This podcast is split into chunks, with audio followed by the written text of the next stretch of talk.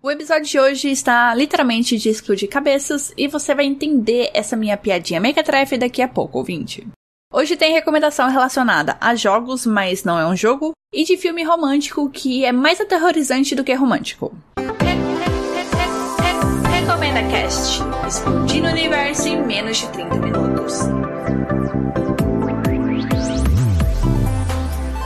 Palpites freshes, críticas ácidas no olho do furacão chamado cultura pop. Saudações pessoas, meu nome é Dunia e eu já começo esse episódio com um disclaimer.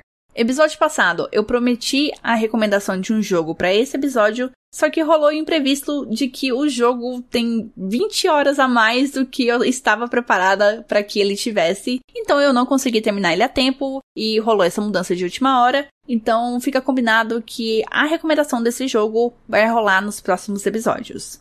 Mas enquanto isso, o episódio de hoje é sobre sobrevivência. Falo sobre a série Mythic Quest, uma comédia que mostra os bastidores da indústria de games e como é trabalhoso sobreviver dentro dela. E depois tem um filme adolescente Espontânea, sobre como sobreviver ao ensino médio ficou ainda mais difícil devido a forças misteriosas e mortais. Mas antes de entrar nas recomendações, tem os meus recados. Siga o arroba RecomendaCast no Twitter, no Instagram e no TikTok para, além de me dar uma força, receber ótimas recomendações. Se você quiser entrar em contato comigo, pode mandar e-mail para contato@recomendacast.com.br ou mandar uma mensagem nas redes sociais que eu respondo.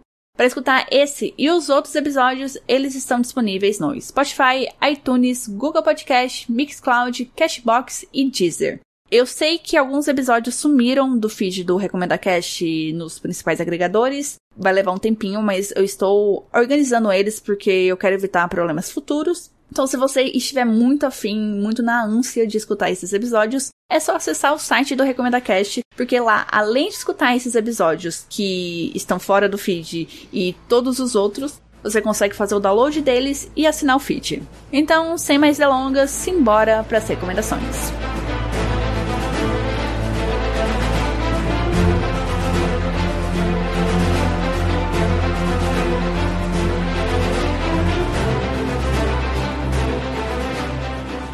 Eu te falar que eu não gosto de séries que emulam um ambiente de trabalho, eu tô mentindo para vocês, ouvinte, porque eu já assisti The Office, Parks and Rec, Superstore e Silicon Valley.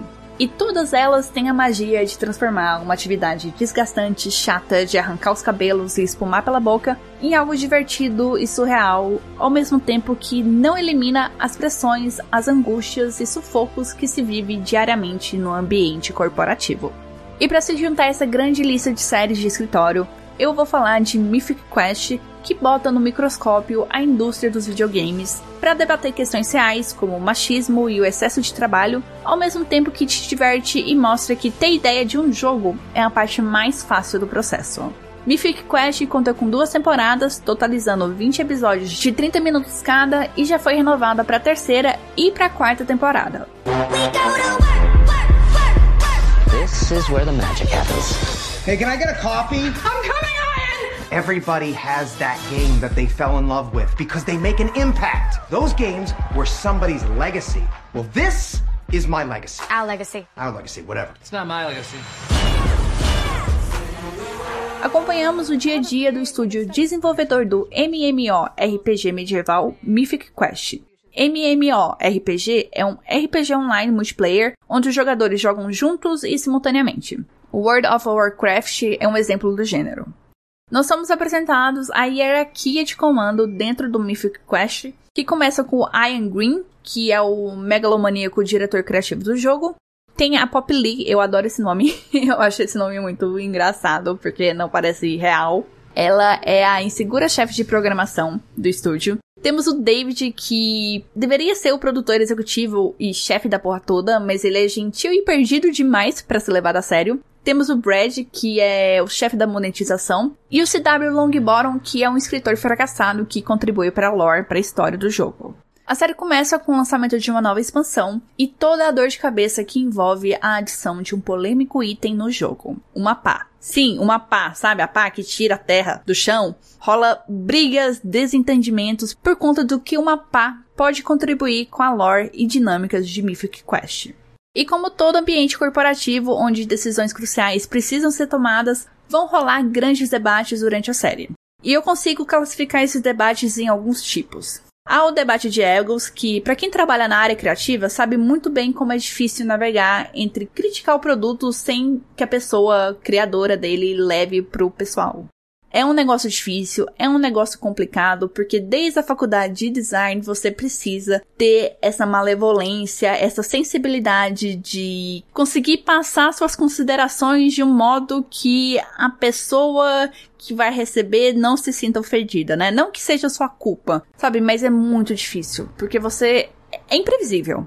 É muito imprevisível se aquilo que você está entregando de consideração para a pessoa, ela vai aceitar porque ela acredita que você quer o bem dela e o bem do produto, ou é só inveja. Você tá com inveja da criação dela e você tá falando aquilo só porque você quer ser maldoso. Então, assim, é muito difícil. Eu não tô falando que as outras áreas não tenham isso, mas a área que mexe com criatividade, com esse negócio muito pessoal, né, é muito difícil lidar com crítica.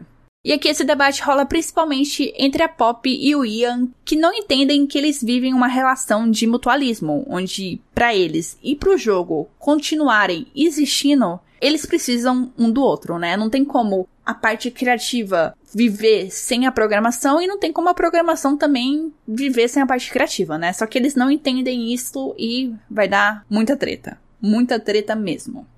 Tem o embate de ideias versus sua monetização, que é exemplificado com as inúmeras tentativas do Brad em embutir no jogo formas de ganhar dinheiro. Foda-se se vai cagar com a lore ou se vai ser um negócio machista, foda-se. O importante é ganhar dinheiro.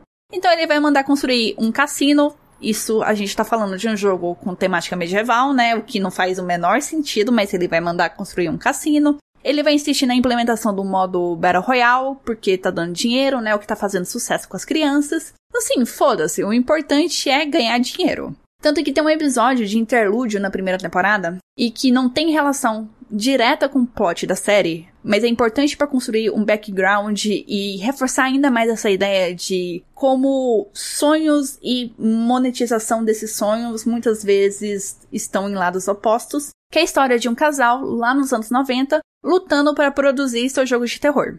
A esposa é irredutível de permitir a corrupção da ideia central do jogo em prol de atender uma suposta demanda de mercado, né? Porque conforme o jogo vai crescendo, vai surgindo pessoas ao redor que vão ganhar dinheiro com aquele jogo e elas vão interferir, elas vão fazer demandas que muitas vezes, né, 90% das vezes é foda-se pro que o jogo realmente é. Então a esposa é totalmente contra qualquer mudança drástica que pode ser que traga mais dinheiro, mas que vai mudar totalmente a forma do jogo. Enquanto o marido, ele é mais maleável e ele entende que pro jogo, né, pro sonho deles sobreviver, eles precisam fazer concessões. Só que nessa de fazer concessões e etc e tal, vai se perdendo a essência, né? A essência inicial do jogo para virar um negócio assim sem alma, né? Uma máquina que é puramente para fazer dinheiro. Quantos produtos a gente não vê aí, né? Por aí que já não tem mais propósito, é só um modo de fazer dinheiro. Foda-se.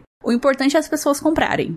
E eu gosto muito desse episódio porque mostra que o sucesso não reverte só em dinheiro reverte muitas vezes na corrupção, né? Talvez eu esteja usando uma palavra muito forte, mas é assim que a série trata a corrupção da essência da sua criação e o questionamento de que até que ponto você está disposto a fazer essas concessões, né? Até que ponto você está disposto de perder o controle da sua criação em prol de ter um retorno financeiro. Como deu para perceber, a indústria de games não é para amadores. E por mais que Mythic Quest seja uma série de comédia, ela não deixa de fazer provocações sobre os problemas atuais da área.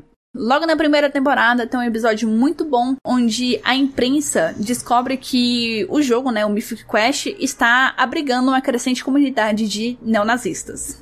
A solução óbvia para quem tá assistindo, né, e se você for uma pessoa decente, né, uma pessoa assim normal, é banir esses caras. Mas o pessoal do estúdio acredita, e quando essa ideia é apresentada parece muito louca, mas eles têm um ponto aqui. Eles acreditam que se eles banirem, eles vão começar meio que indiretamente criar regras de condutas dentro do jogo e ao mesmo tempo que essas regras de condutas são criadas, você precisa estabelecer os parâmetros, né? Quem vai ser banido, quem pode ser banido, quem não pode ser banido, né? E é um negócio assim muito difícil de gerenciar Você entende como uma decisão que seria simples e correta precisa ser vista, revista, analisada e tudo mais porque vai impactar na percepção do Mythic Quest?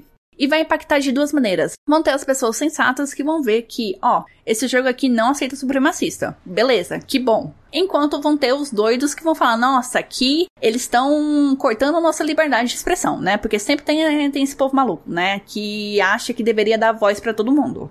E além dessa questão moral, né, de ah, será que devemos banir os nazistas, né? Porque se isso começar, talvez isso vai gerar todo um bololô de quais outros grupos que nós devemos banir. A decisão, né? Essa decisão dói no bolso, porque são jogadores a menos. Foda-se pra empresa que esses jogadores são neonazistas. É menos dinheiro para eles que tá pouco se lixando pelo fato de ser dinheiro de fascista. E toda essa discussão sobre a criação de regras, a gente já viu isso acontecendo no Facebook, no Twitter, como isso não anda, isso é moroso, as pessoas não querem mexer com isso. Então não é nada fora da realidade o que a série tá mostrando.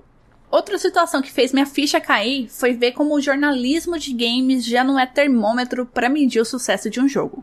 Claro que, assim, eles contribuem? Contribuem. Mas não é a palavra final, porque esse poder agora tá na mão dos streamers. Isso é tão doido e tão perigoso porque no Mythic Quest eles ficam refém de uma criança de 10 anos que afeta positivamente ou negativamente o desempenho do jogo, né? O desempenho de vendas do jogo ou de frequência de jogadores, só porque essa criança tem um poder. Então, às vezes, ela acorda com a pá virada e ela fala assim: ah, foda-se, vou fuder com esse pessoal porque eu não tô bem hoje. Sabe? Então, é muito bizarro. É muito bizarro você ver o sucesso de um produto vinculado nas mãos de uma pessoa que não tem a noção do trabalho, de quantas pessoas estão por trás daquele jogo e que pode mudar tudo de uma hora para outra a bel prazer.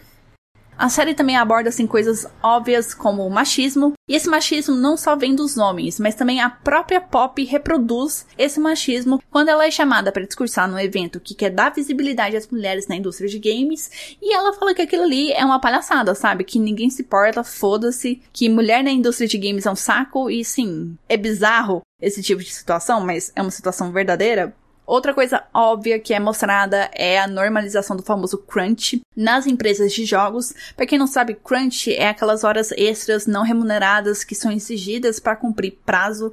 Rolou uma alta discussão quando The Last of Us ganhou o The Game Awards porque todo esse primor tecnológico, técnico e criativo veio de várias horas de crunch, de pessoas, programadores, de equipes trabalhando sem receber o devido pagamento. Bora falar de outro bom motivo para você assistir a série, que são os personagens. Dá para resumir a maioria deles sendo pessoas babacas que você acaba gostando. Começando com o fato que o Aya e a Pop parecem dois monstros narcisistas escandalosos, e eles realmente são, mas que vão mostrando suas inseguranças, como o medo do Ian de nunca mais emplacar outro sucesso, né? Ser só o Mythic Quest, e a Pop de nunca criar algo verdadeiramente seu, só continuar tornando realidade o sonho dos outros. Até esses dois mostrarem seu lado menos babaca, a série conta assim com secundários maravilhosos como o David, que, por mais que não se comporte como chefe, ele é uma espécie de alívio cômico e que ele tá sempre lá para tomar as decisões mais difíceis. Nós temos a Joe, que é uma estagiária psicopata. Tem a moça que lida com atendimento ao cliente. Não, não seria bem o atendimento ao cliente, mas a pessoa que recebe reclamações dos jogos, sabe? Que conversa diretamente com os players. E você espera que ela seja a pessoa assim mais surtada, noiada, né? Depressiva do mundo. E ela é uma pessoa super alegre, de bem com a vida e insuportável, porque é o jeito dela de lidar com a toxicidade dos jogadores, né? Ela precisa criar essa ilusão de que tudo é perfeito, tudo é maravilhoso e etc. Até as duas testers, que são as pessoas que estão jogando ali 24 horas por dia, são interessantes. Sendo que uma delas é a Tônia de Todo Mundo Odeia o Chris. Já encerrando, Mythic Quest tem tudo que uma boa série de escritório precisa bons personagens e situações que espelham a realidade, mas com aquele exagero e surrealidade que nos façam rir e nos conectar com os personagens. Ela começa devagar, eu preciso ser sincera com vocês, mas passando ali, acho que do segundo ou do terceiro episódio, ela engrena e monta um quadro assim bastante sincero e bastante apelativo sobre um setor que precisa gerenciar egos, criatividade e ainda fazer dinheiro. Como eu disse no começo, Mythic Quest conta com duas temporadas e está disponível na Apple TV+.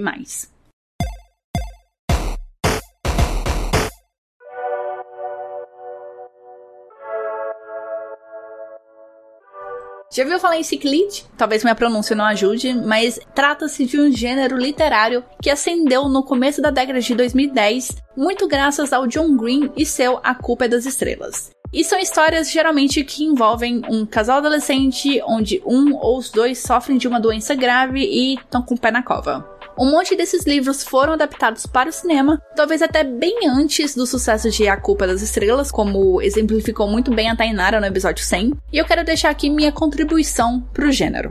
Ela se chama Espontânea e é um filme adaptado de um livro, então já é um check dentro das exigências de ser um ciclista. E a história é sobre um casal adolescente, outro check, que precisa enfrentar uma grave epidemia. As pessoas começam a explodir. Caitlyn era fofa, leve, mas isso não é motivo para estourar como uma espinha.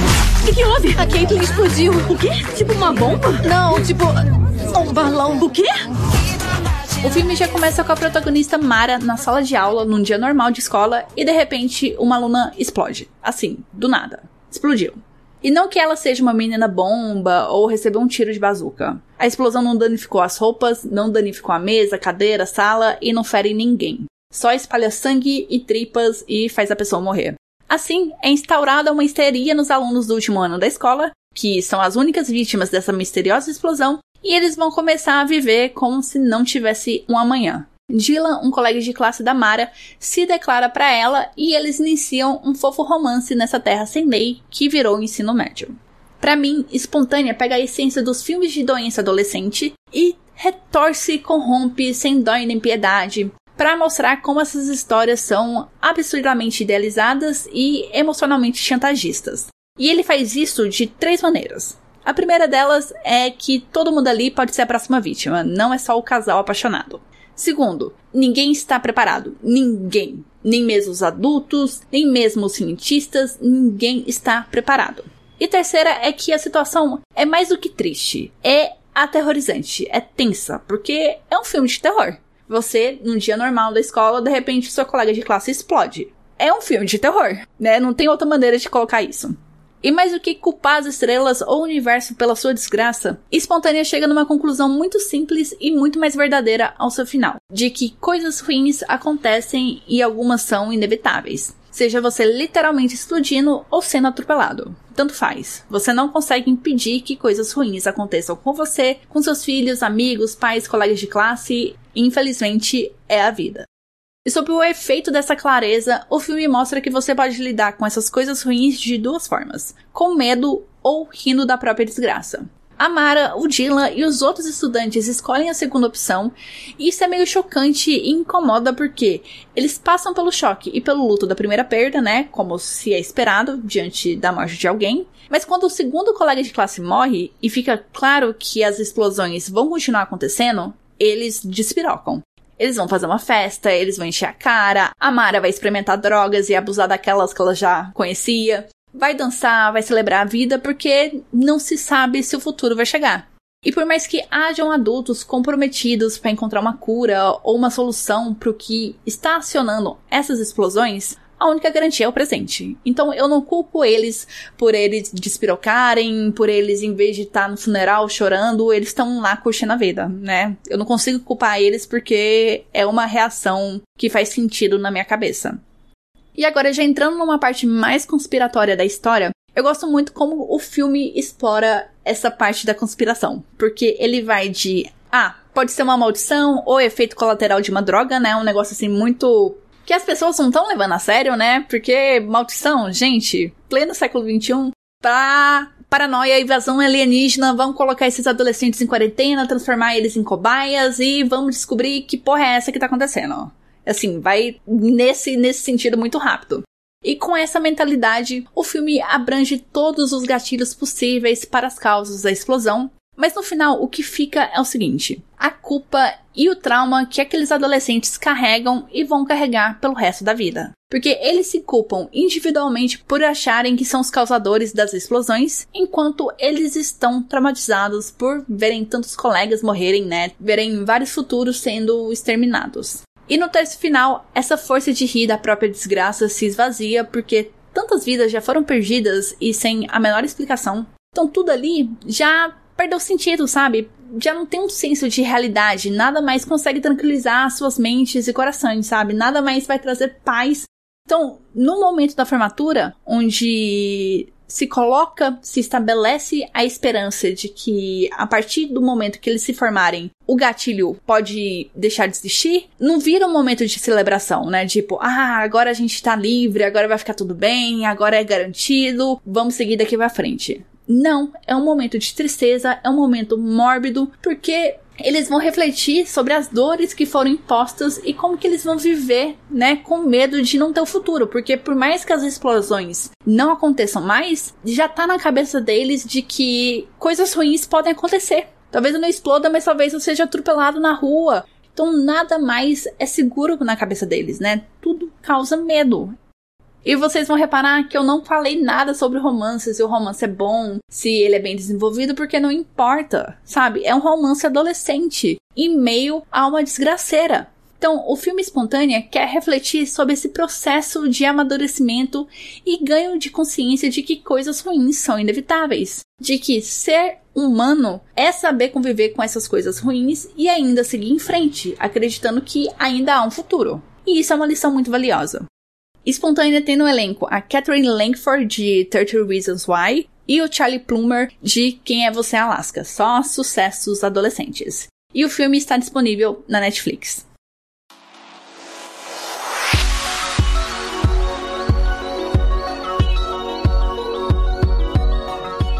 Próximo episódio só no dia 17 de agosto, porque eu vou entrar de férias, eu mereço um descanso, e é isso.